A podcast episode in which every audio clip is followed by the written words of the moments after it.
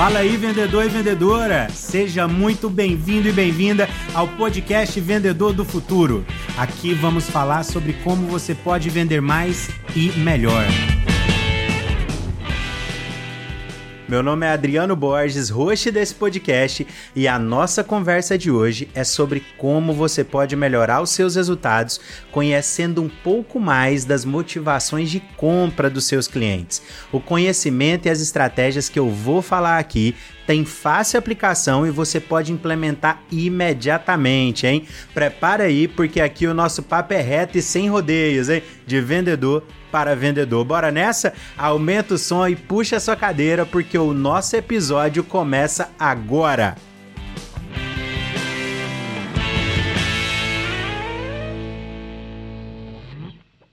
O Sam Walton, que foi o fundador do Walmart, tem uma frase que eu gosto muito. Ele disse: só existe um chefe, o cliente. E ele pode demitir todas as pessoas da empresa, do presidente do conselho até o faxineiro, simplesmente levando seu dinheiro para gastar em outro lugar. Sendo assim, cabe a nós fazermos o melhor que a gente puder para conquistar um novo cliente, mas principalmente para mantê-lo. Aqui nesse podcast, a gente já falou de diversas técnicas e também de dicas práticas para que você possa fazer isso. Basta você voltar aí em outros episódios, a gente fala sobre como agregar valor, a gente fala um pouco de branding, fala de muita coisa legal que pode te ajudar nesse ponto. Mas algo que sempre se repete, até mesmo nas conversas que a gente tem aqui com os convidados, é a necessidade de ter empatia e se conectar com o cliente. É o famoso rapport. De certa forma, de uma forma bem resumida, definida, rapport é a técnica utilizada para entrar em sintonia com o cliente, para se colocar no lugar do outro, pensar, comunicar, agir o mais próximo da realidade dele. É dessa forma que você consegue conquistar um dos fatores mais importantes numa venda, que é a confiança do cliente. Agora, com mais de 7 bilhões de pessoas no mundo, acreditar que todo mundo pensa igual ou que algum argumento vai ser a bala de prata sobre o seu produto ou serviço vai servir para todos os clientes, é no mínimo papo de louco, não é não? Por isso, nós vamos falar sobre um tema que vai te ajudar a perceber melhor o seu cliente e conversar na mesma língua que ele. Nós falaremos sobre cinco motivadores de compra e como você pode utilizar esses motivadores na sua estratégia de vendas e no atendimento ao cliente. Bora nessa?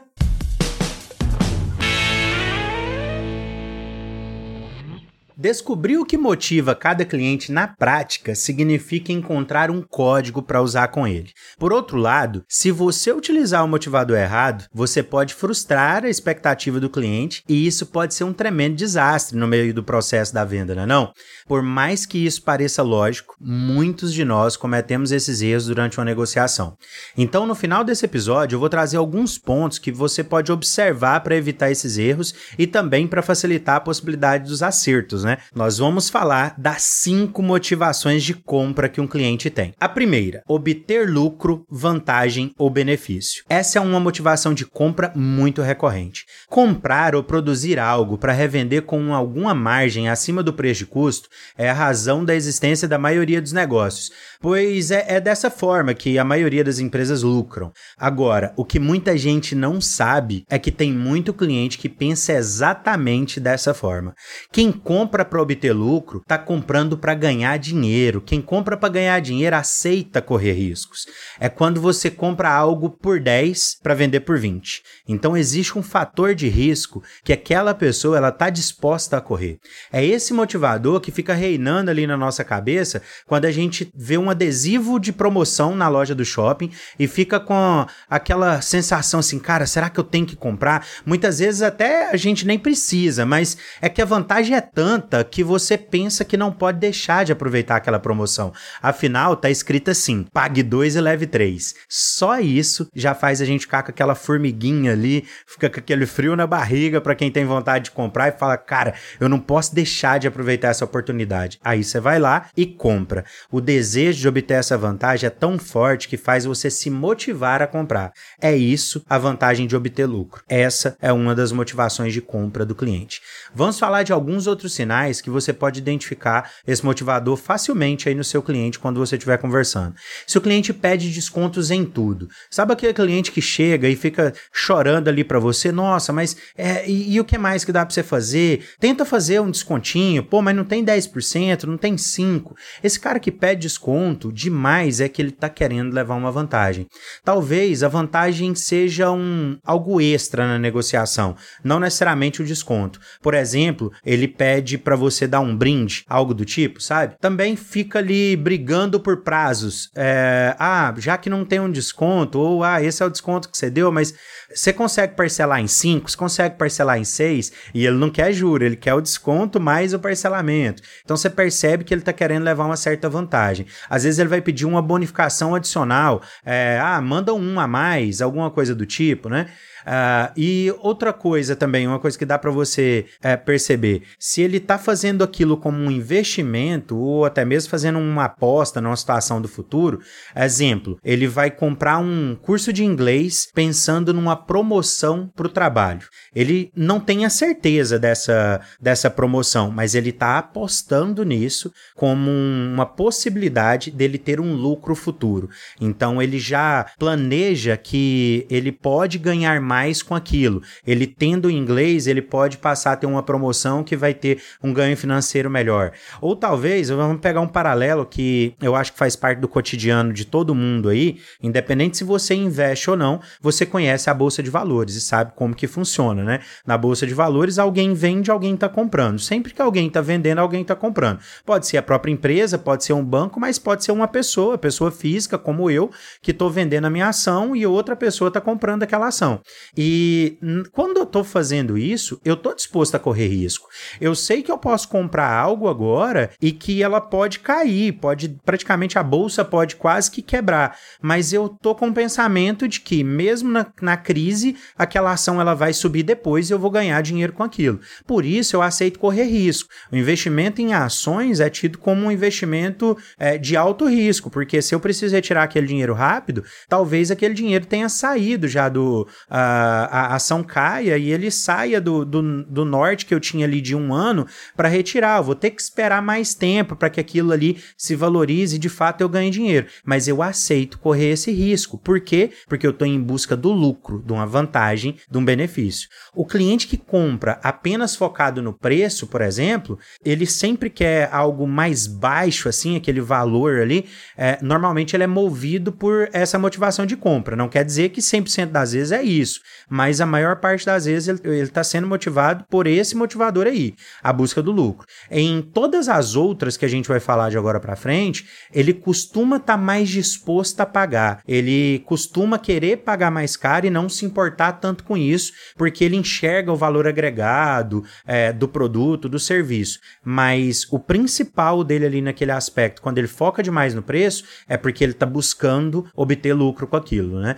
Então, uma vez que você percebeu percebeu que dessa forma que a gente trouxe até agora, deu para você sentir que aquele cliente ele está buscando lucro, o que, que você pode fazer de estratégia para conseguir vender melhor a ideia do seu produto, do seu serviço para aquele cliente? A forma que eu indico é, é, você criar uma forma dele ter a percepção do que, que ele está levando é mais do que ele está pagando. Se você conseguir fazer isso, dar essa sensação para o cliente, você pode reverter até mesmo aquele caso que ele foca demais no preço, porque você pode criar uma, uma visão para aquele cliente de retorno do investimento que ele está fazendo. Então muda um pouco a percepção do preço, porque talvez seu produto não seja o mais barato, mas como ele busca lucro, se você demonstra demonstra que ele pode ter um retorno maior com o seu produto, ele até topa pagar mais caro, mesmo que aquilo dê um retorno melhor para ele. Porque o que fica no final das contas não é ele pagar mais barato, é ele ter um retorno maior. Então, criar essa visão é algo que você pode fazer para esse cliente. Vou dar um exemplo. Talvez você te, esteja vendendo uma camiseta, uma camiseta que é, ela não é a, digamos assim, a marca não é tão referência, não é uma grande marca do mercado, mas também não é a camiseta camiseta mais barata, você está vendendo um produto intermediário. E aí, se a pessoa está focando demais em obter um lucro com aquilo, obter uma vantagem, talvez ela possa preferir uma mais barata. Nossa, mas as duas são pretas e aquela ali é muito mais barata da loja do lado, eu vou lá. Mas se você tem, se o seu produto foi desenvolvido com, com algo que tem um diferencial, você consegue reverter essa situação. Por exemplo, às vezes o número de lavagens de uma camiseta de uma qualidade menor, ela vai ser bem menor, né? Você vai lavar a camiseta 30 vezes e ela já vai estar tá toda torta, esticando ou encolhendo, né? Em alguns casos, de tudo quanto é jeito que você pensar, pode ser prejudicial a comprar aquela, aquela camiseta. Mas ele tá tão focado no preço que ele pode querer ela. Mas se você mostra para ele que, olha, aqui você vai pagar 50 reais a mais, 100 reais a mais, que seja, o valor que for, talvez o dobro do valor do produto, mas é, essa camiseta aqui você pode lavar ela com toda certeza por mais de 150 vezes sem que ela seja desgastada. Se o seu produto consegue levar esse tipo de diferencial, isso é algo que você pode trabalhar. E eu tô dando esse exemplo, mas você tenta adaptar, se você não é desse mercado, tenta adaptar, olhando para o seu produto para o seu serviço, como que você pode construir argumentos que levem em consideração que o cliente busca obter lucro. Você não pode desconsiderar esse motivador de compra, porque é isso que faz esse cara sair daí e deixar o dinheiro dele no outro lugar. Se você não conversa essa mesma linguagem com ele, ele pode não entender e não vai enxergar isso como benefício. Então a, a quantidade de vezes que ele usa é um outro fator. Por exemplo, se ele está comprando uma camiseta lá é, e você comenta com ele, faz certo, mas aquela camiseta daquela forma, você acredita que você vai usar ela quantas vezes? Ah, não sei, nunca parei para pensar nisso. Certo, mas se você fosse colocar no universo de um ano, é, pensa aí, num mês, quantas vezes você utiliza uma mesma camiseta? Ah, utilizo tantas. E se essa camiseta que eu tô te vendendo aqui, é, eu consigo comprovar para você que ela pode durar mais de três anos. Você levando em consideração isso, você vai usar X vezes a mais. Então vale esse investimento. Pensa, é o equivalente a você comprar três da Ultra. Então quando você consegue fazer esse paralelo, isso ajuda você a, a construir melhores argumentos. Mas você pode pensar em outros também. Eu estou dando apenas um exemplo aqui de como trabalhar melhor esse, essa motivação de compra. Uma outra coisa que você pode fazer Adriano, no meu negócio é muito comum ter produtos muito parecidos, são quase que commodities. O que, que eu posso fazer nesse caso? Por exemplo, se você vende ah, vamos pegar algo que é bem commodity mesmo. Você vende arroz. Né? Você, aí é um. Supermercados hoje em dia vende de tudo, né? Mas vamos colocar que você tem, como antigamente a gente tinha cerealistas lá, né? De vender o cereal, aí vendia o arroz. E praticamente para eu comprar num ou comprar no outro, é tudo igual. O que, que eu posso fazer nesse caso? Se você tem um produto que é assim, se você vende cimento e cimento é igual em todo lugar, principalmente quando tem a mesma marca, você pode fazer é desenvolver brindes, é, desenvolver brindes ou outros benefícios que esse cliente possa ter essa sensação sensação de que ele está levando algo a mais por comprar com você. Então, esse perfil de cliente você vai trabalhar esse ponto. Segundo motivador de compra: evitar perdas, desvantagem ou prejuízo. Esse motivador de compra é exatamente o contrário do anterior que a gente estava falando. Quando a pessoa compra para evitar prejuízo, ela não está afim de correr riscos e obter lucro. Não quer dizer que ela não quer ganhar dinheiro. Só que a sua prioridade é não perder dinheiro. A sua prioridade é não perder dinheiro na compra de um produto ou serviço. Não precisa estar em promoção, ele só não quer comprar com você e passar na porta de uma outra loja e perceber que era mais barato. Imagina que esse cara acaba de comprar uma geladeira, ele sai continua andando ali no shopping e vê a mesma geladeira mais barata. Ele vai ficar frustrado. Então esse perfil de cliente, a palavra de ordem para ele é garantia. Ele vai pesquisar antes. Muitas vezes ele fica pedindo, ele pode até ficar pedindo desconto, né? Mas não é o principal. Ele vai pesquisar em outros lugares, dar aquela olhada e falar assim: eu volto aqui, se aqui tiver mais barato. Por quê? Porque ele não quer perder dinheiro, ele não quer descobrir que ele tinha possibilidade de pagar menos por algo. Mas se ele não conhece a loja e tem pelo menos um pouco de desconfiança daquilo, ele não vai correr esse risco é de jeito nenhum. Ele quer evitar o prejuízo. Ele não quer correr o risco de perder algo. Ele se preocupa tanto em não perder que ele pensa assim, cara, mesmo que eu pague mais barato, eu tô tendo um retorno ali naquele ponto, mas tem um risco por trás aqui que eu não sei se esse cara vai entregar. É, eu não, eu tenho medo de que essa empresa me dê um prejuízo e isso faz com que ele não compre do outro e compre de você. O que fala mais alto é o medo de perder e não a vontade de ganhar. É o famoso mais vale um passarinho na mão do que dois voando. Quem tem muito forte esse motivador de compra é aquela pessoa que quando faz a compra do supermercado ali, ela olha o prazo de validade de todos os itens, sabe? Não quer dizer que quando você vá no supermercado, eu não sou, eu não sou tão motivado por isso. Então, não quer dizer que quando você vai no supermercado, você não vai olhar um prazo de validade. Talvez vai comprar um queijo, sabe que tem que ser consumido rápido, você vai olhar ali. Mas tem, sabe aquela pessoa que tudo que ela vai comprar, ela olha o prazo de validade? Ela talvez tenha esse motivador de compra muito forte nela. Mas lembrando que esses motivadores podem ser para tipos de compra diferentes, né? Na maioria dos casos, é por esse motivador que pelo medo da perda, né, que a gente compra algumas coisas como seguros. Seguro, seja ele de vida, de automóvel, a, qualquer tipo de seguro, normalmente nós compramos porque temos medo de perder. A gente tem medo de ter um prejuízo. Pô, eu tenho um carro que custa mais de 100 mil reais, um carro que custa mais de 300 mil reais. Nossa, se esse carro for roubado. E se eu bater esse carro, eu sei que o custo para arrumar ele é muito alto e eu não quero perder esse dinheiro. Por isso, eu pago o seguro. Mas eu conheço várias pessoas que deixam de pagar o seguro e preferem correr esse risco, porque ela tem muito mais vontade do, de ganhar do que medo de perder. E ela pensa, cara, eu não quero, eu vou, vou ficar sem seguro mesmo. Agora, quem tem o medo de perder muito forte, quem quer evitar a perda, ele não abre mão de ter um bom seguro. Plano de saúde, a maioria das vezes é exatamente para evitar perdas, no caso, a, a perda de uma perda financeira muito grande por ter que pagar uma, por exemplo, internação por isso eu tenho um plano de saúde. Mesmo que eu pague consultas particulares, mas apenas para eu não ter o risco de ter que internar e deixar ali uma fortuna no hospital, eu pago o plano de saúde. Pessoas que, quando a gente vai comprar, pessoas não, né? Qualquer pessoa, quando vai comprar um sistema de segurança câmeras, por exemplo, para poder colocar em casa, normalmente ela está motivada por aquilo. Agora, eu conheço muita gente, inclusive eu me enquadro nisso, que eu não tenho muita preocupação com isso. Sistema de segurança, na empresa a gente tem tem, tem câmeras, tem tudo isso, mas em casa, por exemplo, eu não tenho tanta essa preocupação. Tem pessoas que, mesmo morando no apartamento, com a portaria, com tudo no prédio que garante uma segurança, ele tem a preocupação de ter câmeras em casa, de ter um sistema de segurança em casa. Então, quando você vai comprar, vou dar um outro exemplo aqui, quando você vai comprar um carro e a maior preocupação é ter o melhor valor de revenda na hora que for vender, na hora da troca, você possivelmente está sendo movido por essa motivação. Você está procurando procurando um, uma menor desvalorização, por exemplo, a motivação principal ali é evitar perdas, né? Algumas pessoas tomam decisões para comprar um carro totalmente diferente. Nesse caso, essa pessoa não está focada nisso, ela está focada na revenda, ela não quer perder dinheiro no momento de vender.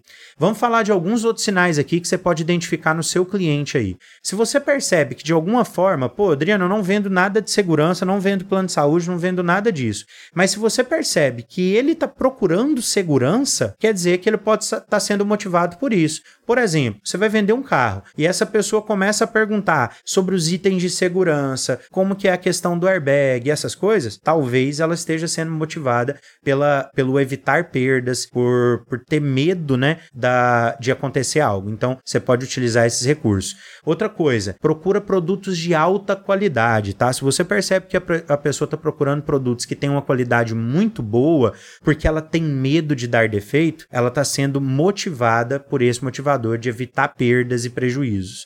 Ela prefere pagar mais caro, ela prefere fazer isso do que ter a dor de cabeça de, de estragar e ela ter que trocar. Ela sabe que ela vai ter que gastar duas vezes. Outro ponto valorize economia no consumo. Se você perceber que essa pessoa tá, você vai vender um carro, por exemplo, ela tá querendo o carro que é mais econômico, você tá vendendo um, uh, um, um eletrodoméstico e a pessoa ela faz questão de ver se o nível de consumo é A, é B, é não sei o que, ela tá olhando ali aquilo com muito critério, talvez ah, você tem um que é inox e tá no mesmo preço de um outro que é branco e ela gosta mais do inox, mas o inox tem um consumo B, ela ela prefere comprar o branco com consumo A. Por quê? Porque para ela, evitar aquela perda é muito mais importante do que a beleza do eletrodoméstico em si. Então, se você percebe isso, essa pessoa ela não quer correr o risco de ter manutenção, ela não quer correr o risco de gastar muito com energia, ela está orientada pela motivação de evitar perda. Outros sinais que você pode perceber é que a decisão ela está sendo tomada pelo medo. Por exemplo, a pessoa, dando um exemplo da, do inglês que a gente falou agora há pouco, né, da pessoa que faz o inglês querendo é, obter uma promoção. Não quer dizer que a pessoa que é, ela está comprando o inglês aqui, ela não deseja uma promoção, mas ela se movimentou de fato para comprar o inglês na hora que ela tinha um risco de perder o emprego. Estava acontecendo alguma coisa e ela decidiu que precisa fazer o inglês porque senão ela vai perder o emprego. Já sinalizaram isso para ela. Dessa vez ela se movimenta e faz. Ela procrastinou por muito tempo, mas agora ela não procrastina mais, ela vai fazer. Outro exemplo: a pessoa entrou na empresa e aí estava lá que fazia parte daquele cargo a ter um curso superior ou estar cursando. Depois ela foi e trancou. Ficou por isso mesmo, mas aí de repente, um ano depois, a empresa chega nela e fala: olha, para você enquadrar no plano de cargo e salário, você tem seis meses para poder cumprir com aquele requisito de retomar com a sua faculdade. Senão você vai ter que ser demitido, desligado porque é pré-requisito da empresa é ter faculdade ou estar cursando e você trancou. Então, nesse caso, ele, pelo medo de ser demitido, ele volta a fazer a faculdade. Por quê? Porque é requisito daquela vaga, é requisito daquele cargo e ele sabe que ele pode ser demitido. Então, para satisfazer essa motivação de compra, muitas vezes a pessoa ela vai optar por pagar mais caro por produtos superiores, porque nesse caso o mais importante não é o preço, mas é a qualidade. Relembrando, hein? Mas ao mesmo tempo, para evitar perdas, eu também costumo segurar o máximo possível, porque Cara, eu só compro se for necessário. Se não for, eu vou deixar de comprar, porque eu quero evitar a perda, seja do meu dinheiro ou de comprar um produto que eu não uso, né? Então, a pessoa que é movimentada por esse motivador, você vai perceber isso no decorrer do discurso. Uma vez que você percebeu esse motivador, você pode usar algumas estratégias ali para te ajudar a vender para essa pessoa. Utilize argumentos que sejam mais adequados para esse contexto, sabe? Se você está vendendo um carro, por exemplo, e percebe esse motivador, destaque para o cliente, como eu comentei agora há pouco, os itens de segurança, quantidade de airbags, tempo de garantia que aquele carro tem, a, a facilidade da, da manutenção diretamente com a concessionária, que talvez já tenha um pacote incluído. Por mais que a potência seja algo que é interessante você falar, nossa, ele vai de 0 a 100 em tantos, para essa pessoa isso pode não ser interessante. Ela não quer saber quanto tempo demora para o carro chegar de 0 a 100. Agora, você quer falar disso? Usa um contexto diferente. Fala da segurança que ele vai ter durante uma ultrapassagem numa rodovia, por exemplo, por conta da potência do carro. Então, Adriano, a potência é um diferencial desse veículo. Eu vou usar esse, esse diferencial, mas eu mudo a forma de abordar esse argumento, porque para aquela pessoa, ela não está afim de, de um carro potente. Ela quer algo que seja mais seguro. Ela é movida por esse motivador, né? o evitar perda ou prejuízo e ela quer segurança, garantia. Essa é a palavra de ordem para essa pessoa, beleza? Vamos agora ao terceiro motivador de compra: evitar dor, desconforto ou incômodo. Essa pessoa, ela não compra para ganhar dinheiro nem para evitar perder. Ela compra porque não gosta de se incomodar. Ela pode até obter um lucro com essa decisão de compra, ela pode até estar tá evitando uma perda, mas o que que move de fato ela é não se incomodar. E para satisfazer esse desejo, ela está disposta a pagar por isso. Ela paga mais caro. Muitas vezes ela até deixa de se preocupar com aquela relação custo-benefício para tomar aquela decisão. Ela até pode fazer essa conta na cabeça ali, só que ela enxerga o benefício de não se incomodar como algo que é tão importante que o custo se torna quase que insignificante. É, ele deixa de ser importante. Ela toma decisão para evitar a dor de cabeça de cair no famoso famoso barato que sai caro, sabe? Aquela famosa barato que sai caro. Isso é, é, é muito comum da gente ver. Tem muita gente que tem esse motivador muito forte. Exemplo, se ele mora em Vitória, assim como eu, e precisa ir para o Rio de Janeiro. Nós estamos aqui em Vitória a pouco mais de 500 quilômetros do Rio de Janeiro. Essa pessoa ela só vai de carro ou ônibus se não existir mais voos disponíveis ou se o custo estiver muito fora da realidade.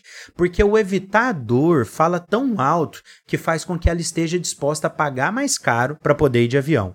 Mesmo que outras pessoas enxerguem aquilo como um custo-benefício que não compensa. Para ela, é evidente que não existe nem outra possibilidade que vai atender do jeito que ela gostaria. Ela precisa ir de avião. Uma pessoa que, para esse tipo de decisão, costuma se motivar pelo medo de perder, ela pode olhar aquela situação e achar que não faz sentido nenhum, a não ser que a passagem esteja na promoção. Mas para essa pessoa que quer evitar a dor, essa diferença de custo ela nem importa. Uh, se ele vai de Vitória para Salvador e tem um voo direto que fica 150 reais mais caro, é possível que ele pague essa diferença para evitar o desconforto de ter que esperar uma conexão. Talvez a conexão nem era tão grande. Hoje, para voos assim que tem conexão, é muito comum conexões de uma hora e meia, duas horas. Mas se a diferença ali tem um voo direto e a diferença é de 100, 150 reais, essa pessoa ela vai pagar, porque para ela faz sentido evitar esse desconforto.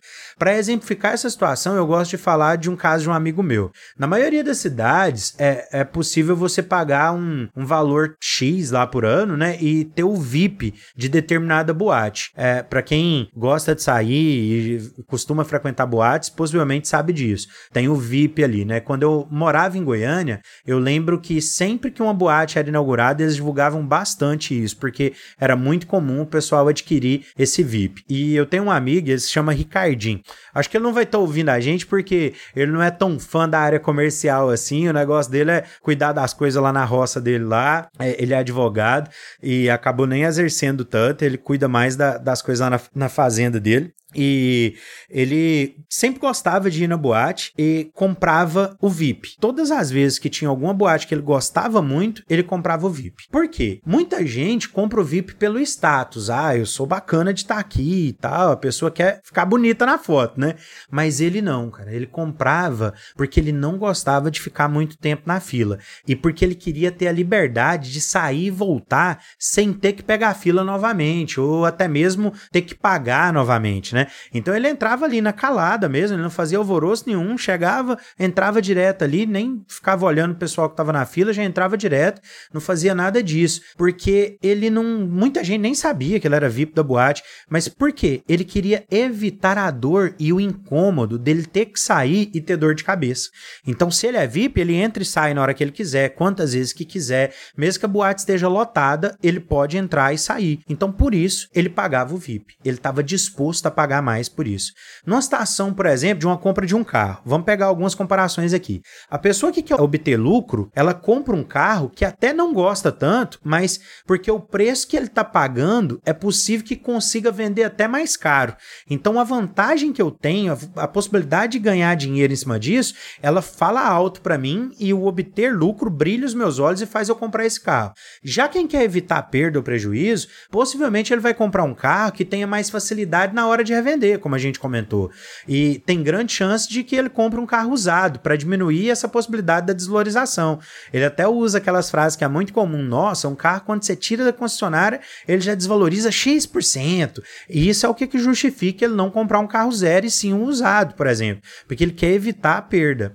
Agora, a pessoa que quer evitar a dor, o desconforto, o incômodo, ela possivelmente compraria o carro usado se fosse de um conhecido, que ela sabe a procedência do carro com toda certeza. Ou de uma loja oficial, de uma concessionária, que dá um determinado período de garantia, mas a maior chance é de que ela prefira comprar um carro zero quilômetro, dando importância principalmente para garantia estendida, pacote de revisão, assistência técnica facilitada no Brasil inteiro, coisas desse tipo, porque ela não quer ter a dor de cabeça de ter que consertar o carro. Ela não quer ter isso. Ela prefere a facilidade de evitar a dor, o desconforto, o incômodo. O evitar dor é uma motivação que norteia muitas decisões que eu tomo, por exemplo. Eu vou contar uma história rápida para vocês. Tem um, uma pessoa que se tornou amiga minha, é, é um prestador de serviço, uma pessoa que eu contrato. Ela tem uma empresa que é de personal car. É um, muita gente nem conhece o termo, era novidade para mim também. Ele se chama Tony. O Tony é um cara que eu admiro muito porque ele pode ser exemplo em algum momento a gente até conversar com ele aqui no podcast, tá? Um cara que tem muita coisa para poder passar, muito conteúdo. Para mim ele é exemplar no atendimento dele. Ele mora aqui em Vitória, hoje eu tô morando em Vitória, ele mora aqui também. E o que que ele faz? Ele cuida do carro da pessoa. Ele cuida do meu carro hoje. Eu e a Fran apenas liga para ele, assim, a gente liga para ele e fala: Tony, é, tô precisando de fazer tal coisa. Ele vem, pega o carro, vai lá, leva no lugar, resolve pra gente. E a gente paga um valor para ele por ano. Valor, até falar aqui, o valor que ele cobra, porque eu acho muito justo. Ele cobra 600 e poucos reais por ano. Nossa, Adriano, mas gasta 600 e poucos reais, quase 700 reais pra ter isso? Pô, você não poderia lá levar seu carro? Beleza, vamos lá. Eu nunca tive isso na vida. Tinha meu carro já, e aí eu vi o Tony falar do seguinte: ele falar do serviço que ele prestava, né? E ele foi destacar o, um diferencial que era mais voltado para evitar perda, que era o diferencial de, ah, às vezes você vai levar o carro num, numa revisão e eles tentam colocar uma peça adicional que nem precisava. E você não sabe, você não tem domínio da mecânica, você fica à mercê daquela pessoa ali, você não entende de mecânica e vai achar que precisa. E aí você acaba gastando mais do que é necessário. Então esse serviço meu ajuda nesse ponto. Eu achei interessante, mas aquilo não me chamou tanta atenção porque é, meu pai, ele, ele não é mecânico, ele é lanterneiro e pintor, mas eu vivi dentro da oficina lá e eu trabalhei no autopass, então eu entendo um pouquinho e normalmente eu não sou tão passado para trás nesses pontos assim, né? Quando eu vou na, na concessionária ou na oficina, a pessoa fala que tem que resolver algo, eu pesquiso, eu sei se precisa ou não, eu tenho aquela malícia ali. Mas quando ele me falou de um outro diferencial voltado para evitar a dor, o desconforto, o incômodo, esse me pegou. Ele comentou do tempo de deslocamento que eu economizo, o tempo de espera. Gente, eu fui levar o carro para fazer uma revisão uma vez, além de eu ter um, perdido um tempão para agendar no telefone, olha que assim, o serviço da, da Jeep aqui, que é a concessionária do meu carro, uh, aqui em Vitória, é muito legal, cara. Uh, mas o tempo que você demora no telefone para agendar, a, a, burocracia que você tem para você poder resolver isso, aí uma pessoa te liga, depois a outra liga para avaliar o atendimento, aí você agenda, no dia você leva, aí tem que preencher algumas coisas, você fica lá, no dia de voltar lá para pegar, você acaba ficando na espera. Cara, nunca, por melhor que seja o serviço, na maioria das vezes você vai gastar umas duas horas para poder resolver isso aí, três horas. Para mim hoje, pro meu trabalho, para as coisas que eu faço no dia a dia, isso para mim é importante. Eu prefiro não perder esse tempo e focar nas coisas do meu trabalho, focar no meu dia a dia, ter um tempo a mais com a minha família. Eu prefiro isso. Então eu pago a mais para ter esse benefício. O evitador fala alto. E quando o Tony trouxe esse diferencial, para mim fez todo sentido pagar. E eu quero falar uma situação, na última revisão que eu tive do carro, vieram conversar comigo e falou: "Olha, Adriano, a gente olhou aqui e tá melejando um vazamento ali, tá, tá um pouco ali no, no motor, não chega nem a tá pingando, mas tá vazando um pouquinho e precisava dar uma olhada. Eu acho que é só um retentor e tal, mas a gente fez aqui todo um orçamento e tal. Rapaz, uma cacetada. 9 mil reais para poder fazer a revisão do carro. Falei, meu Deus, vou pagar nunca isso aqui. Vou procurar uma mecânica para poder fazer isso. Aí eu peguei e liguei pro Tony. Dessa vez eu não tinha falado com ele antes para levar o carro na revisão. acabei levando eu mesmo e tal. E aí, depois eu liguei pro Tony. Tony, queria que você pegasse o carro aqui e fizesse um orçamento em outro lugar para poder dar uma olhada. Cara, ele rodou tudo quanto é loja, levou em mais de uma oficina, pessoas da confiança dele, mecânicas é, uh, que são referência, comprou apenas peças originais e o conserto do carro saiu por R$ 2.600. Tudo que tinha que resolver com as peças, a mão de obra e tudo, de 9 mil e pouco caiu para 2 e alguma coisa, 2.600, se, se não me engano era 2.600. Praticamente, nessa transação, eu paguei quase 10 anos de acompanhamento do Tony, porque 600 e poucos por 10 anos aí dá 6 mil e pouco, né? Então a diferença que eu fiquei ali, praticamente ela justifica o pagamento dele. Dele. Então percebe que quando você tem é, algo parecido com isso no seu serviço, e se para aquela pessoa o evitar a dor, o desconforto, ela é, ele é importante, você pode usar isso. Nesse caso, eu dei um exemplo do valor que eu ganhei, né? Então eu tive lucro com isso, porque eu tô pagando menos, eu tô economizando de certa forma, né? Também evitei perdas, porque eu tô economizando, mas o que me fala mais alto é o incômodo de ter que ir num monte de oficina para fazer orçamento. Eu prefiro pagar o Tony por esse serviço e ele é exemplar para poder fazer isso. Resumindo, percebeu o que mais motiva um cliente naquela decisão? Construa os seus argumentos em cima disso. Independente se é os outros três que a gente já viu aí ou se é um desses próximos motivadores que a gente vai falar agora. Vamos agora ao quarto motivador de compra: sentir prazer e sensação de realização pessoal. Esse é um motivador muito forte. Nessa motivação, a pessoa ela não está nem aí para a relação custo-benefício. Ela pega essa comparação e joga para cima e usa o argumento que já é até meme na internet aí, que é: rapaz, só se vive uma vez, eu quero isso e pronto. Por quê? Porque ela quer sentir prazer. Muitos de nós temos coragem de pagar mais caro quando o assunto é lazer, um hobby, comer num restaurante melhor ou um prato diferente, fazer uma viagem legal comprar o tênis que foi lançado porque eu tenho prazer, porque ele tem mais conforto e eu sinto prazer em usar. Mesmo que o custo-benefício não justifique, eu prefiro pagar mais caro e comprar porque eu sinto prazer naquilo. São coisas que fazem muita gente gastar mais para sentir prazer. Mas talvez você tome essa decisão por uma realização pessoal também. Você sempre teve o sonho de ter uma casa de um jeito específico, é, um apartamento, um carro específico, um uma bolsa específica. Mulheres fazem muito investimento em bolsa, mulheres e homens também, mas principalmente mulheres, né? Tem um sonho de ter uma bolsa tal e às vezes não é pelo status, é pelo status que aquela bolsa gera, porque ela queria aquilo como uma realização pessoal. O mercado de luxo e da beleza, ele não se movimenta apenas pelo status que a pessoa quer ter ou passar, mas pela motivação de sentir prazer e realização pessoal. Quem compra para sentir prazer está disposto a pagar mais caro por algo que para muitos não faz sentido algum. É a pessoa que compra um carro esportivo pelo tesão que ela sente de acelerar e ouvir o ronco do motor, de pegar no volante daquele carro ali que ele queria tanto e ele conseguiu comprar. A Harley Davidson, por exemplo, ela construiu uma comunidade mundial ao redor do prazer de pegar a estrada numa moto. Seja sozinho ou junto com diversos clubes que tem aí, né, que viajam juntos, a pessoa ela sente prazer e é por isso que ela compra um Harley Davidson. Quem tem essa motivação de compra, ele não vai escolher um colchão, um colchão para dormir, apenas pelo tamanho, pelo preço, ou compra ali pela internet mesmo.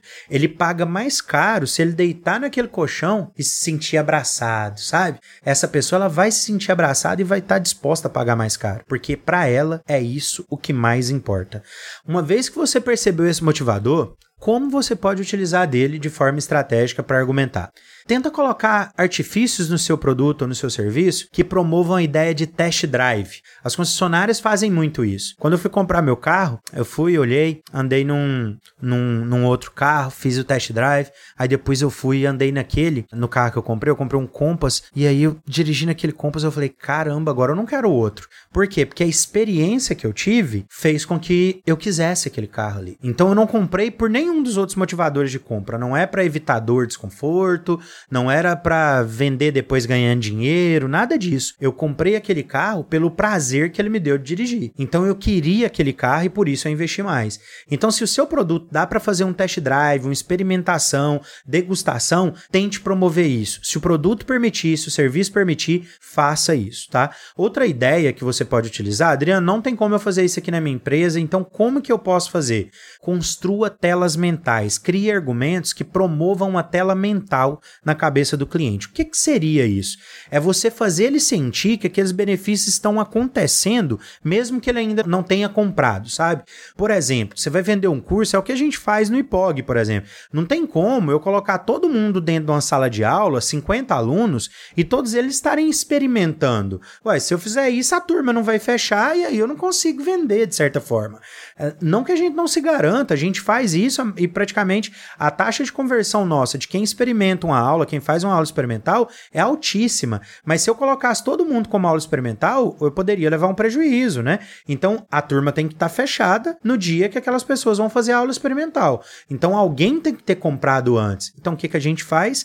A gente cria argumentos para aquelas pessoas que façam elas se sentir dentro de sala de aula, que permita elas sentir o prazer ali, mesmo antes de comprar, apenas de imaginar que ela está dentro de sala de aula e, e, e enxergando os benefícios que ela tem com aquele aprendizado. Escolas de inglês fazem muito isso, né? Eles mostram um pouco do material didático, mostra como que funciona a metodologia, mostra vídeos e aí você consegue se sentir um pouco ali dentro daquele ambiente e fechar a sua matrícula. Você pode perceber, é raro a escola de inglês que tem aula experimental. Você fecha a matrícula e vai, mas assim, existe toda uma demonstração para que você sinta aquilo e queira fechar. Né? Agora vamos para a quinta motivação de compra: aprovação social, status e reconhecimento.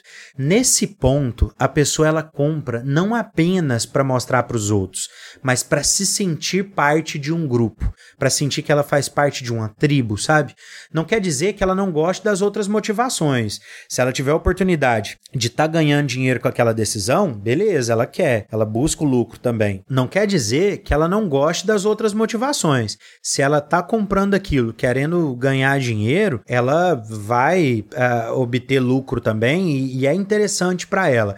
Ela até sente prazer de voar, por exemplo, na primeira classe por evitar o desconforto. Ela quer evitar esse desconforto, mas o que, que move ela não é isso. O que move ela de tomar a decisão de compra daquela passagem de primeira classe é o status de estar na primeira classe. Os outros comprariam por motivos diferentes, mas ela compra pela aprovação social e o status que ela tem junto dos amigos, dos familiares, por isso ela quer viajar de primeira classe. A pessoa compra um carro esportivo e nem gosta tanto dele. Talvez é um carro muito baixo para entrar, muito desconfortável. Se ela é um pouco gordinha igual eu sou assim, é meio complicado você entrar num carro esportivo. Às vezes ela nem gosta do barulho, não gosta tanto de acelerar, de correr, mas ela quer ter aquele carro específico pelo status que ele traz na visão dela. Por exemplo, uma Ferrari da vida. Quem tem uma Ferrari, ela tem porque ela quer ter uma Ferrari. Ela busca aquele status. Outras pessoas podem ser simplesmente porque têm o prazer de dirigir um carro em alta velocidade, um carro de muita potência e por isso ela compra. Ela nem tá tão afim do status e ela nem quer que outras pessoas saibam que ela tem uma Ferrari, enquanto outros fazem questão de mostrar isso. Né? E, e, isso não quer dizer que a pessoa é boba por isso, não. É um motivador de compra e é muito comum na maioria de nós, tá? A gente compra coisas, a, a, a, salva as devidas proporções, cada um na, na, dentro daquilo que é a sua realidade, mas a gente compra algumas coisas pelo status que na nossa, no nosso círculo de amizade, no nosso círculo de familiar ali, aquilo gera um status. Sabe aquele produto que todos querem ou aqueles que os influenciadores usam com frequência que geram um certo status? Você já não tomou uma decisão de compra pensando nisso? Ah, esse é o que a blogueirinha tá usando, que o blogueirinho tá usando, por isso que eu vou comprar. Você compra um tênis porque é o tênis da moda. É o status que tá movendo ali e tá fazendo a gente querer comprar. Eles geram esse sentimento de fazer parte de um grupo, de aprovação social. É aquela pessoa que compra o VIP da boate, como eu comentei do Ricardinho, mas não é para poder evitar o desconforto da fila, mas para ficar lá na porta mostrando que ela vai passar sem fila, sabe? Ela nem gosta de chegar e entrar. Ela às vezes demora até mais do que demoraria se ela tivesse na fila, mas ela gosta do status. Ela compra a roupa de marca, a bolsa importada, mas não pelo prazer de usar, ela compra pela aprovação dos amigos. Isso não quer dizer que ela não vai ter prazer de usar, isso não quer dizer que é para evitar um desconforto da bolsa estragar mais rápido, isso não quer dizer nada disso mas o que mais move ela é o status. Ela pode até ter outros motivadores, mas o que move é o status de fazer parte daquele grupo. Ela faz o curso de inglês que a gente comentou agora há pouco, nos exemplos, mas não é para aproveitar a oportunidade de uma promoção, nem pelo medo de perder o emprego ela quer o reconhecimento e quer fazer parte de um grupo. Isso não quer dizer que ela não quer uma promoção e nem que o salário não é importante, mas o mais importante é o reconhecimento de que ela foi promovida. Se ninguém vai elogiar, bater palmo ou reconhecer de alguma forma, então nem precisa me promover, porque o que eu queria mesmo era o reconhecimento. É esse tipo de, de motivação que está por trás dessa pessoa. Uma vez que você percebeu esse motivador durante uma negociação, como que você pode usar ele de forma estratégica? Procure reconhecer e elogiar os gostos e decisões do cliente que tem esse perfil, que está com esse motivador. Durante toda a negociação, observe isso. Cuidado para não exagerar demais, para não ficar forçado. Faça elogios sinceros, reais. Por exemplo, é, se ele gostou mais de uma cor e você também concorda que aquela cor é uma cor bonita, e se costuma ser uma cor que sai muito, você pode falar, falou, parabéns pela escolha, porque essa é uma das cores que a gente mais vende. As pessoas gostam dessa cor.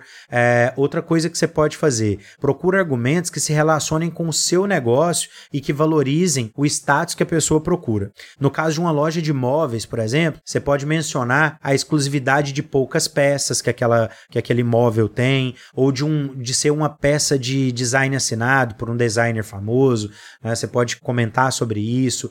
Usar palavras como luxuoso e chique, com toda certeza, vai te ajudar a vender mais que usar a palavra confortável, por exemplo.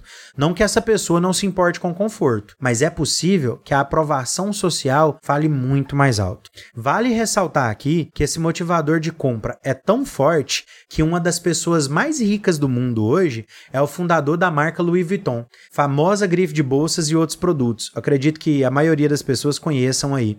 É o, o mercado de luxo ele tem se destacado muito e crescido demais. Por quê? Porque as pessoas procuram status, elas querem e anseiam por isso, querem fazer parte de uma tribo.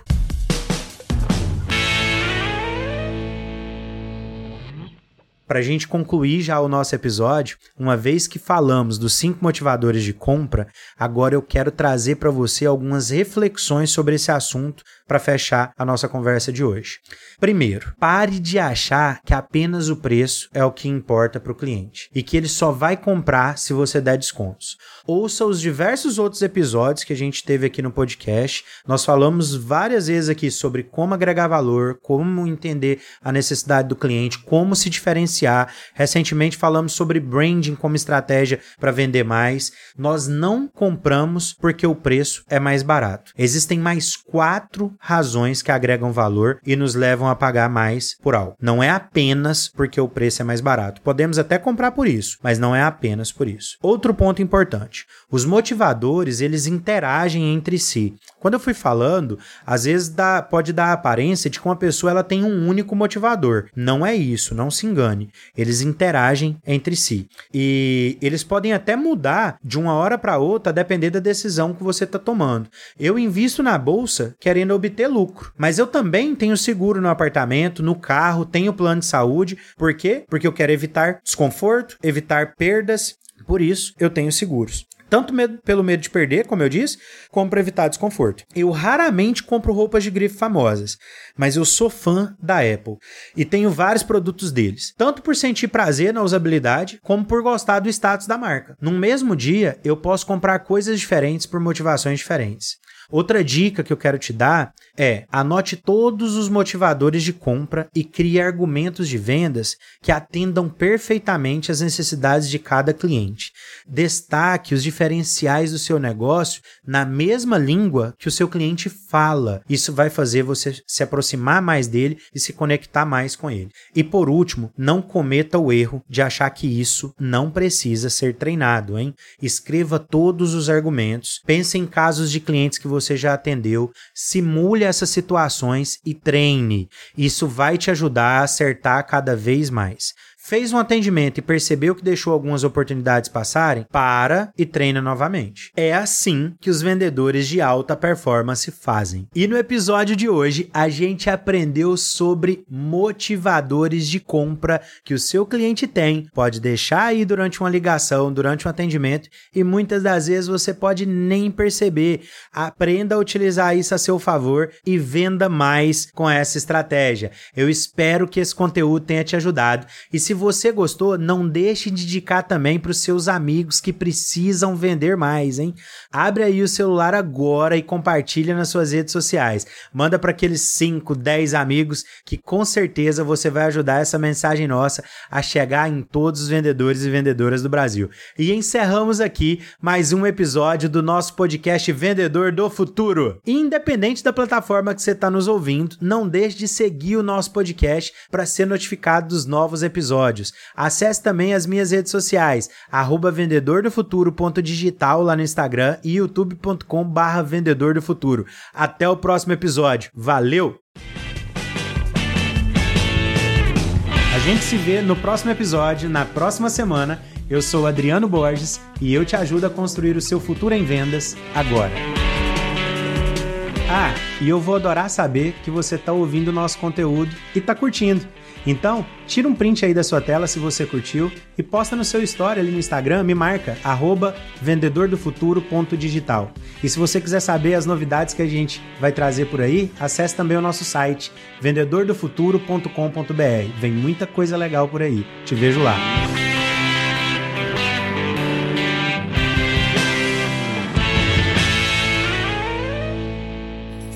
Uma produção, voz e conteúdo.